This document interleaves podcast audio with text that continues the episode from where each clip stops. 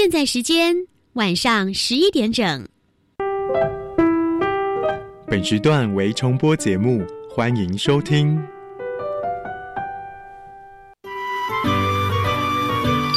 艺术是科学的魔术师，科学是艺术的工程师。原来艺术与科学其实是一体两面的。对啊，科学可以帮助我的艺术学习更有效率。没错，跨领域多元学习，让艺术脑遇见科学脑。马上来加入今晚的青春创学院。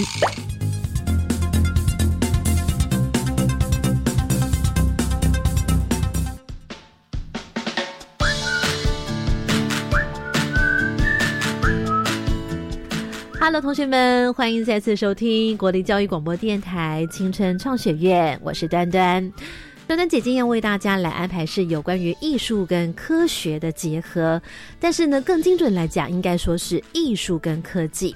为什么呢？因为我们将科学的原理哦，或者是这些科技专家、专业人士，他们将科学的发现应用在设备啦、仪器啦，或者是电脑程式上面。那这些呢，如果应用在生活上，甚至呢，表演艺术上。那就是艺术跟科技的结合，因为我们晓得艺术就是来自生活，生活的萃取就呈现在艺术。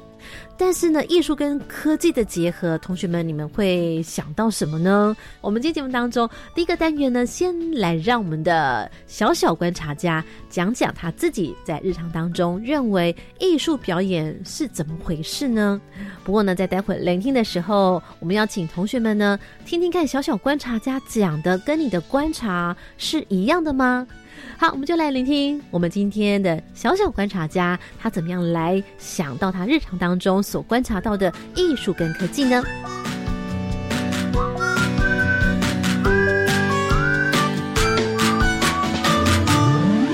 大家好，我是来自板桥高中的张代伟。现在的科技其实越来越发达，许多我们早期有的刻板印象，像是嗯表演艺术可能只能在戏院上面看到，其实现在都他都已经搬到家里面来了。就像身为高中生的我，我很喜欢追明星、看连续剧，还要看各国的影集。其实这些都是另一种形式的表演艺术。嗯，我觉得其实每个人都是自己生活中的艺术师。还有现在越来越红的 YouTuber，他们将自己拍摄的影片发到社群网站上面，让更多人看到，这些都是一种表演艺术。好，刚刚同学们所聆听到我们小小观察家的描述，跟你平常的日常的观察有一样吗？当你带来这个表演的时候。你是希望能够娱乐大家，或者是看到你的才华，或者是你希望从表演当中，观众可以呃从你的表演里面得到什么，得到什么样的启发，或者是引导他们做一些什么样的思考，这样子是不是才更是能够符合艺术的价值跟意义呢？所以呢，表演要达到艺术的这个境界，我觉得墩墩姐姐觉得还是有一点点要更加的努力，还要有更高的标准的哦。事实上，艺术跟科技结合，绝对并不仅仅只是。艺术加科技，好像是一加一，然后它就可以合并成为二吗？就好像说有一声部有二声部合在一起，哇，那就是一个同声合唱，对不对？但是艺术跟科技是不是就这么样的简单？把艺术跟科技嘣，然后就把它放在一起呢？在待会我们就要来透过今晚的节目主题，我们要来跟大家探讨，就是有关于影像设计的科技缪斯。也就是说呢，当我们在做影像设计的时候，艺术。术背后的价值还有意义，要怎么样的来透过科技来做表现？这可是一个非常高深的功夫了。短短姐呢，特别为大家来邀请到是以云门舞集的关羽岛屿这个舞座呢，来获得英国的投影大奖，这可是非常非常大的奖项。果然，可真的是。艺术脑、科学脑要并用。我们待会呢，先来进行艺术脑。我们来听听看，如果是以艺术的语汇来呈现他想要表达的光，或者是影像的设计，会是怎么样的一个描述呢？来为大家邀请到的就是很主流多媒体周冬燕导演，没错，他非常的年轻，但是他已经有非常卓越的科技啦，艺术方面，多媒体的数位的一些合作，我们今天就来特别请教到周冬燕导演。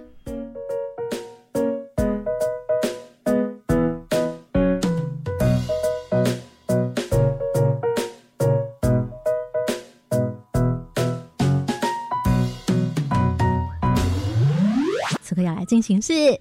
艺术脑，有请本集艺术脑大师。回到青春创学月，您现在所收听的是教育广播电台，我是端端。故事当中特别来邀请到是很主流多媒体周冬燕导演。Hello，端端你好，大家好。对你来说，平常的日常可能会有哪一些必须要常常做的事情？比方说，可能像声乐家，可能要先开嗓啊。那可能对于演奏家来说，每天就要做音阶啊、爬音的练习，虽然是非常非常很基本、很 basic 的东西，可是对他们来说，其实是分外的重要的。那不晓得说，以视觉影像设计来说，有你们的日常吗？嗯，当然有，但我觉得感觉上会跟一般大众蛮像的，或者是跟现在的青少年可能都很，就不论什么年纪啦，其实我们就是划手机嘛，嗯划手机，呃，上网，呃，用电脑。朋友当中就有很多分享了很多有趣的译文资源，那我觉得嗯或许手机可能比较狭隘，其实就是张开眼睛跟张开五五官去感觉吧。嗯对，虽然说我现在的日常其实有的时候有一点点被工作占满了，嗯对，就是因为我们既有公司想要拍影片、纪录片的东西，然后也有创作做影像啊、剧场的结合，所以其实呃工作量是蛮大的。但我觉得最重要的日常可能不一定是练嗓，但是是练眼睛，跟知道这个世界新的东西在哪里，跟那些新的东西它的原本是从哪里出来的。其实我觉得有的时候有会蛮有那种天底下没有新鲜事的。其实很多创作、很多科技，它其实都是有很长的脉络的这样子。所以有的时候除了看新东西之外，对我来讲，有时候也真的是静下来看小说，然后看一些文学作品，这是最近自己在练习的。因为其实一路上从研究所毕业啊，开始创作啊，然后一个接一个的案子在不断剧场里面来来回，其实很难静下来看书。所以我现在除了大量看手机上面的新资讯之外，其实另外一部分就是学着放下它看书。但是如果说，因为现在日新月异，科技一直不断的在变化，那常常会有不要说载体不断的改变，后面使用的途径啦，可能利用的一些设备啦，也是都不断的在改变。那导演，你本身过去是学科技跟资讯上面有有一些接触吗？还是做了导演的工作之后才开始要很大量的接触这样？嗯，我其实本身是喜欢很很老很质朴的东西。我我是念呃北艺大戏剧系的，嗯所以我们就是在黑盒子，我们就在黑地板上面趴呀、睡呀、动啊、嗯演戏呀、玩闹啊，然后排练啊，所以是很原原始的从人的情感的。像我觉得我在看所谓新东西的时候，其实更在乎的是它的脉络，它为什么让大家觉得有兴趣？除了它漂亮或者它很很恐怖或很怎么之外，嗯呃，我觉得其实就真的回到老话一句，就是科技来自于人性嘛。其实很多时候是我们的眼球受到什么东西的吸引，受到光的吸引或什么的。所以，嗯即便我自己好像有的时候用了一些新科技，可是我都是想要回到很传统的呃叙事跟情感的脉络里面去找东西。好比以前我跟舒毅做了一个早期的作品，叫做《空的记忆》。那个东西呢，就是就是在大家智慧型手机几乎都还没有拿热，就是大概才前第一支智慧型手机的时代，我们就开始玩环境的动态影像。那动态影像其实大部分都是科学家做一些都市啊或者自然景观的感测，那个时候的环境摄影机。可是我们就拿它来做舞蹈影像的拍摄，那拍出来的东西呢，就是都会变形，然后。会有很奇妙的一种戏剧张力，里面就会拍出很多我们传统摄影机拍不出来的东西。比方它的，它因为它的广角镜头，它就会有很多变形。所以，我们一方面要理解它科技如何去拍摄、捕捉下来，跟转档成我们一般的载体可以看的呃画面之外，另外一方面是它告诉了我们什么。我们的人在这样的影像画面里面，当人以前我们学的传统电影员可能有 close up。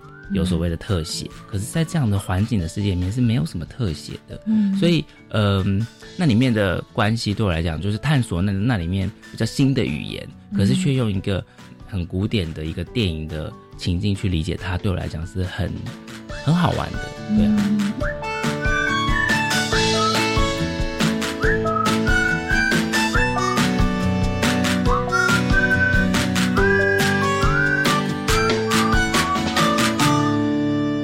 投影从过去以来就都有在做，当有这样日新月异、没不断不断的改变，然后重新定义，那这样的改变为了追求什么，一定会有一个目标，所以它才会一直不断在变化、在改造嘛，对不对？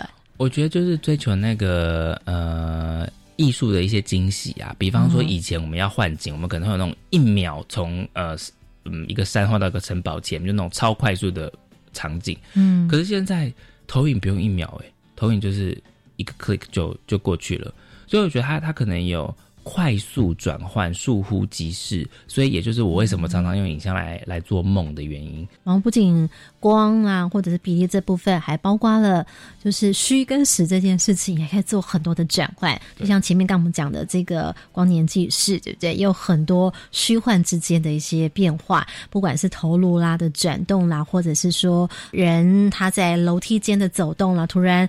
瞬间就不见消失了啦，或者是呢这些呃家具啦突然动起来之后，然后怎么样的转动，又或者是这收集眼泪的瓶子，它是怎么样从点又变成具体的一个好像有实体的感觉？这部分可以来帮我们小描述一下。当作为一个视觉影像设计的时候，我们晓得这样的技术，但是你怎么样去掌握那个美感呢？嗯，让他觉得看起来还是哇好看的。我觉得就是有一群。一起想要试东西的创合作团队很重要，所以比方说我的丹麦的媒体设计师跟我说，他想要扫描一个房间，他扫描自己的房间，我一看到他的房间，我觉得说哇，这个好神秘的一个房间，很多很碎屑的感觉。他说对对对，那我说那我们去扫扫看我们现在的这个演员的房间，然后扫描完之后，你不可能在电脑上面就知道一切的事情，所以你一定要把它投影出来。所以我们投影出来之后，我们就会开始去调它的光线。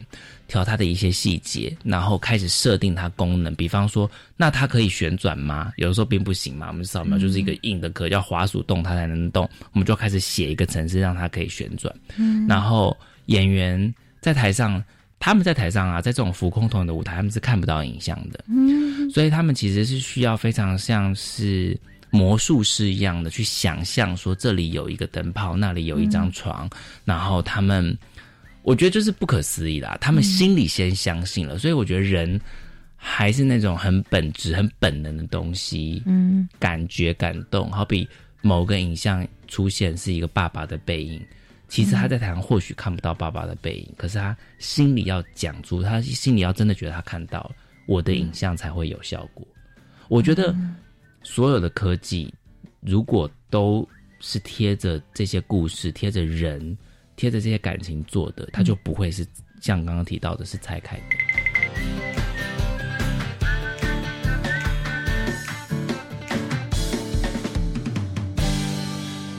嗯，听完艺术脑这样说，那么科学脑会怎么说呢？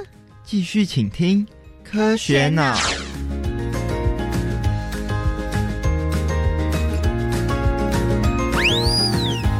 可不可以这回请导演来帮我们补充一下一个小知识，就是到底浮空投影这个？技术到底是一个怎么样的技术呢？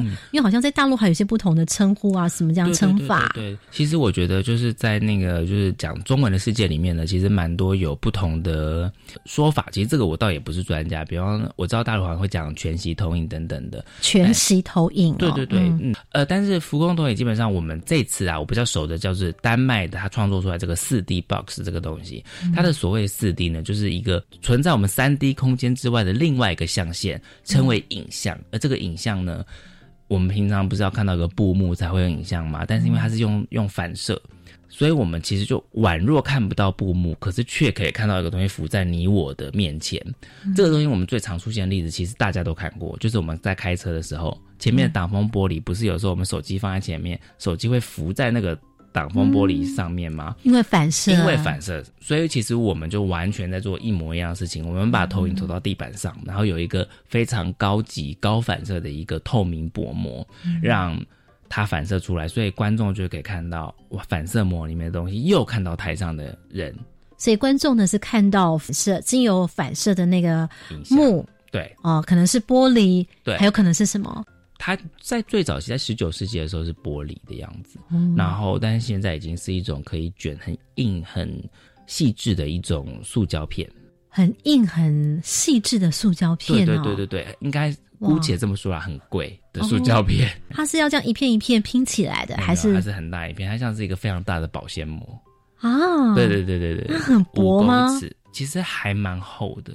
那他怎么样运到这个舞台上啊？它就卷啊，它可以卷哦，对对对对对对啊，所以它是塑胶，但它也可以卷起来这样子。哦，原来是如此。所以过去本来是可能是很笨重的玻璃这样子，然后现在变成是可以卷起来的。然后到了舞台上，现在你们是可以把它把它拉撑开来。哦，我们在台下的观众呢，其实就好像我们在车上看到的前面的挡风玻璃一样，我们其实是看不到哦，原来中间是有一个这样子一个屏幕的。基本上会把它旁边都。遮起来这样子，所以就是看起来就是黑黑的一个盒子，怎么突然中间就有影像了？这样了解，原来我们看到的是投射出来的影像，但是也不会阻挡你看到舞台上面那个你必须要看到的人物这样子。哦，原来是这样子。而听说这是一个老技术，对不对？对啊，他就是在十九世纪的时候，就是有一个叫做 Pepper 的这个科学家，他就。呃，在发明这东西，然后就有很多，比方说教堂啊，或者以前的剧院，就会运用它来演一些鬼魂的一些戏剧，这样子。所以在你的作品当中，这方面的运用很多吗？呃，其实跟丹麦的这个跨国合作，就是光年纪实是第一次玩这个东西，一玩就玩了三年多。在作品里面，光年纪是把它拿来呈现什么？光年纪是所有的影片全部都在浮光投影上面。比方说，刚刚端端提到的那个，嗯，眼泪瓶，嗯，装着眼泪的瓶子，或者是老家家具、床或梦境，全部都在这个浮空投影上面。可以就是去搜寻光年纪事，就 YouTube 上面就可以看到一些呃相关的东西，或者是跟佑家的合作，其实也都是浮空投影。眼泪的那个瓶子怎么样做？浮空的投影的啊，它就是投影哎，它就是投影，and 被反反射出来了，对对对。了解，然后还包括人或坐或躺这样子漂浮的过程，事实上都是演员他其实可能是躺在地上的，对不对？然后来做翻滚的动作，可是我们却看起来在荧幕上好像飞起来了或站起来这样子。对对对，哇，非常的有趣。好，我们再待会呢继续要来请周导演来跟我们分享有关于感测这件事情。应该大家在艺术科技的连接当中也常常看到这个关键字眼。那么就导演来说的话，他会是怎么样的处理，以及什什么样的一个结合是可以让我们联想？对，这就是跟感测有关系呢。马上回来。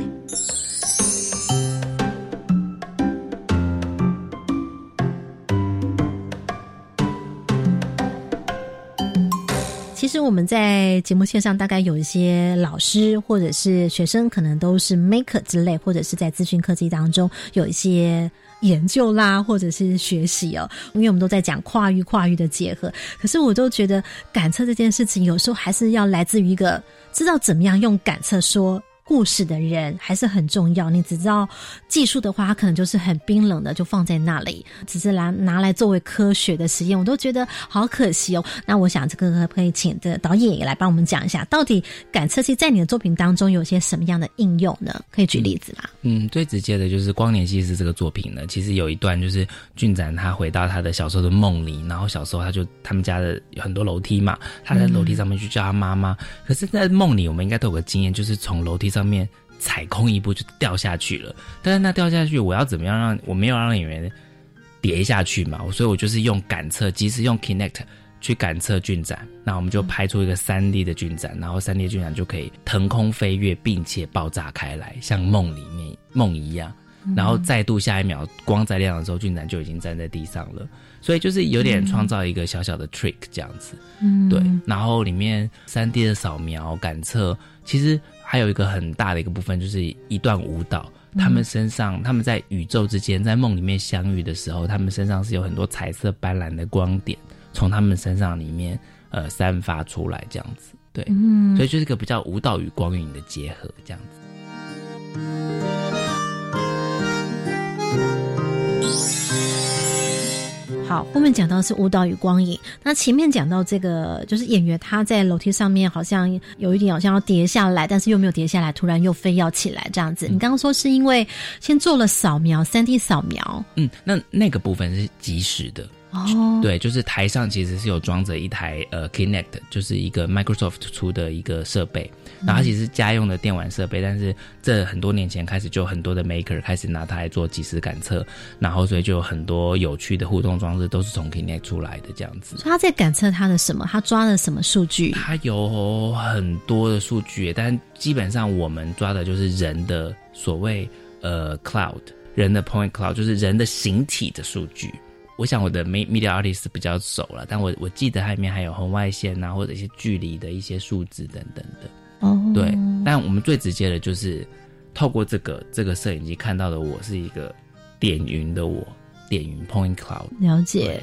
所以呢，其实我们在台下的观众会看到的那个影像，就会是他从真实的人的形象变成了对灯光一收，就直接是变成一个数位的一个立体的他，然后嗯直接炸开。那这个炸开，事实上就是你们先做了设定，对然后透过你刚刚所讲的 Kinect，把它做了，呃算是追踪它吗？对现场的身体的动态，他就继续动，然后他他的、嗯他的手就会去创造跟改变那些粒子的动态。他的手啊、脚啊，这样子好像要挣脱，然后飞起来，然后要落下来的感觉。可事实上，你不会真的就看到一个人真的从上面掉下来，对因为他已经变成虚幻的样子，点颗的样子，一点一点、一颗一颗、一粒一粒的样子。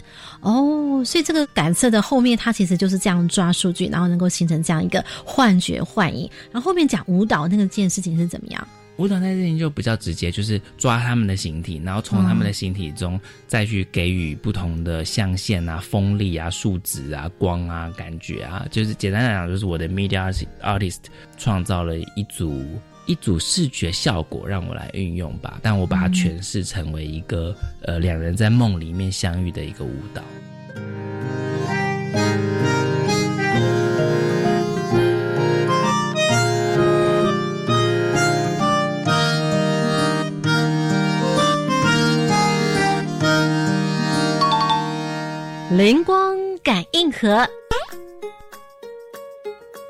大家好，我是刘佳桦，我是南门国中九年级的学生。我觉得关于岛屿这部作品给人一种莫名的感动。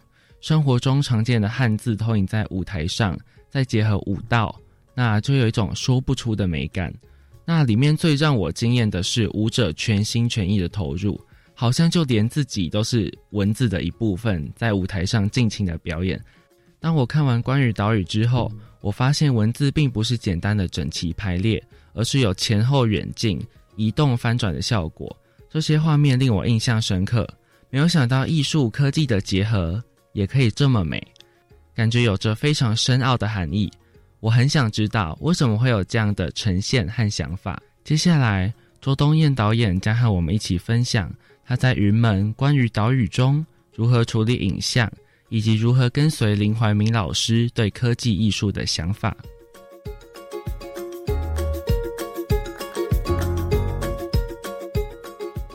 首先要在这非常恭喜周冬燕导演以《云梦舞集》关于岛屿这个作品呢，获得英国剧场投影设计大奖。好，那么在关于岛屿非常重要的一个角色就是文字。那这回我们就来请周东燕导演特别来跟我们分享，就是在关于岛屿这方面的一些影像的设计。因为林慧明老师呢，他当时是希望能够以汉字，包括可能化为星空啦，或者是山川啦、流水啦，或者是海浪等等这些的意象，可以说是跨越了本来我们对于文字的想象，变成是在建筑一个空间的感觉。嗯。对，老师一开始就希望说这个文字是要创造空间的，这是非常明确的。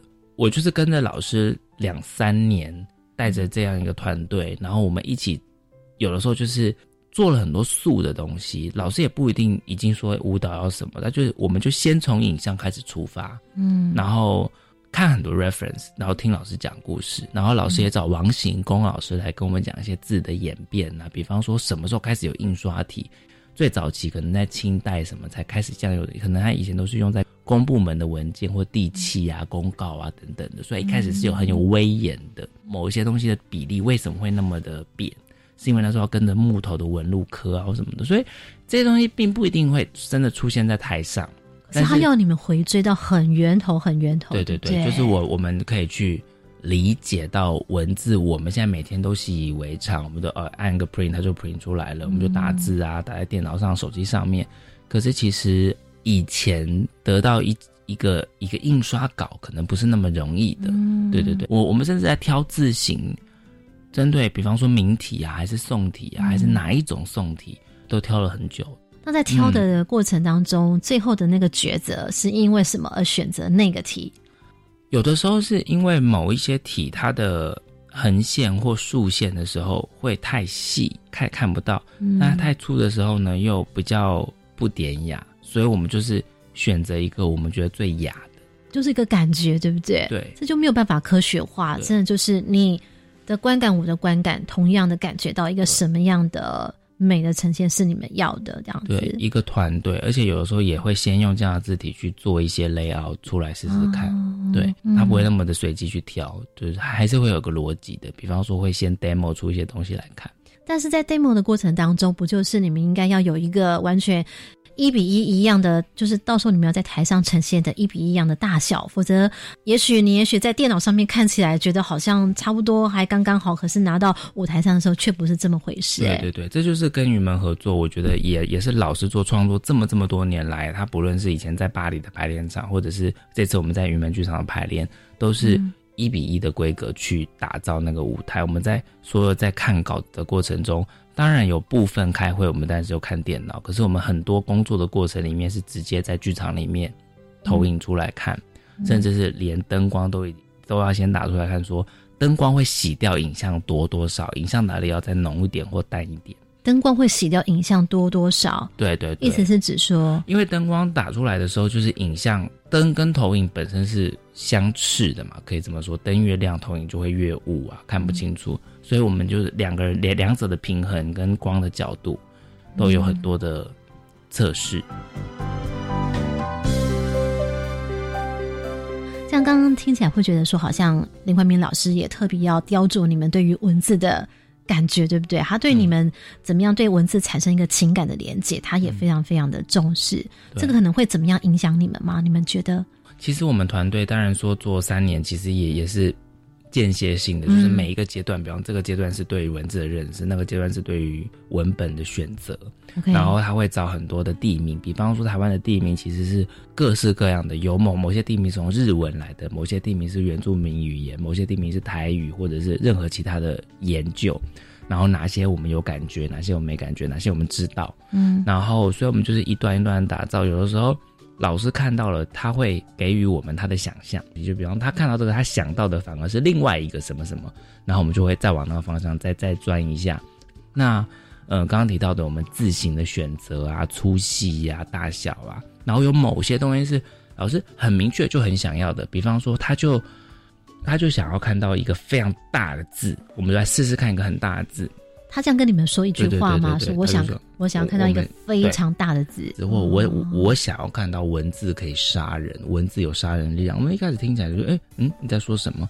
但是或许我们渐渐的可以理解到，它可以创造的是，好像文字像是自然灾害，比方说里面我们称之为九二一大地震的一个段落，就是文字像的像碎石一样击碎了台上的舞者，嗯然后舞者，然后整个台上被黑色的文字淹满，整个台上变成黑的，然后大家才从黑暗中慢慢的爬起来。嗯嗯那些东西是随着老师一开始讲故事的时候就有，可是我们到很后面很后面，甚至老师在排舞的过程中也并没有，我们并没有太太过的参与，我们真的就是跟老师一起创造出了全部的影像的文本，然后老师去剪裁。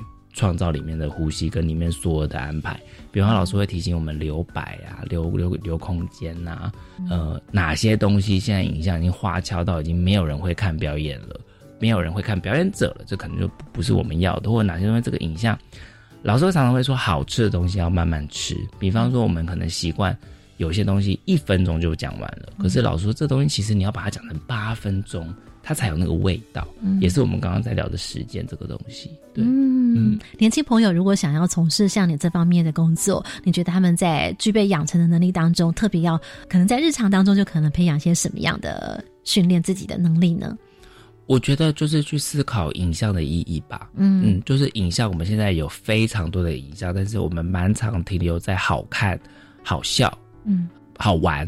但是我们有没有办法再创造出一些想象的感觉？好比我跟呃林老师工作，我觉得他在他对我们的影像有很多很多的想象力，因为他看的东西够多，所以我觉得我自己也也在尽量让自己多涉略多一点东西，跟踏出一些自己比较不会认知的东西，这样子。了解，非常感谢周冬燕导演特别来到我们的节目当中，感谢周导演。谢谢。